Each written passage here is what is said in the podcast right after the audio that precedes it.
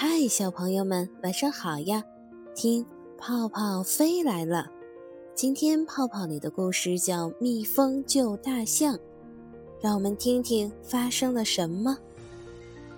春风吹拂，百花盛开，蜜蜂们在花丛中忙碌地采集花蜜。狗熊闻到蜜蜂家中飘出的蜂蜜香味儿，不由得直流口水。狗熊来到蜜蜂家门口，设法赶走了家中的蜂王和留守的蜜蜂，大口地偷吃又香又甜的蜂蜜。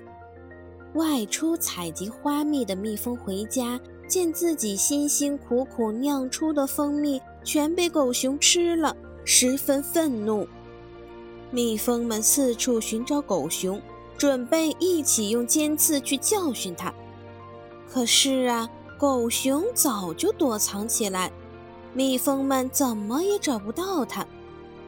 蜜蜂对邻居大象说：“如果狗熊再来偷吃蜂蜜，请你赶走它。”大象说：“我可以帮助你们赶走前来偷蜂蜜的狗熊，不过呢，你们准备怎样报答我呢？”蜜蜂说：“你帮助了我们。”很感激你的。大象看了一眼蜜蜂，说：“光感激又有什么用？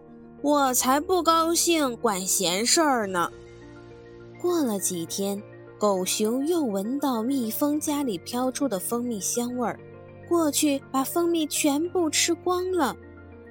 大象正在河中洗澡，见到狗熊在偷吃蜂蜜。也只当作没有看见。突然，大象看见偷猎者的枪口瞄准了自己，要逃跑已经来不及了。在偷猎者的手指扣动扳机的时候，采集花蜜回来的蜜蜂用尖刺在他手上猛刺，偷猎者的手不由自主地抖动了一下，砰的一声，子弹偏了。等偷猎者再次举起枪时，大象已经躲藏到别处去了。大象知道是蜜蜂救了自己的命，对蜜蜂说：“幸亏你们救了我，需要我怎么报答你们呢？”蜜蜂说：“嗯，互相关心、互相帮助是美德，见义勇为更是应该的。为什么一定要讲什么报答呢？”小朋友们，朋友之间患难相济，才能说得上是真正的友谊。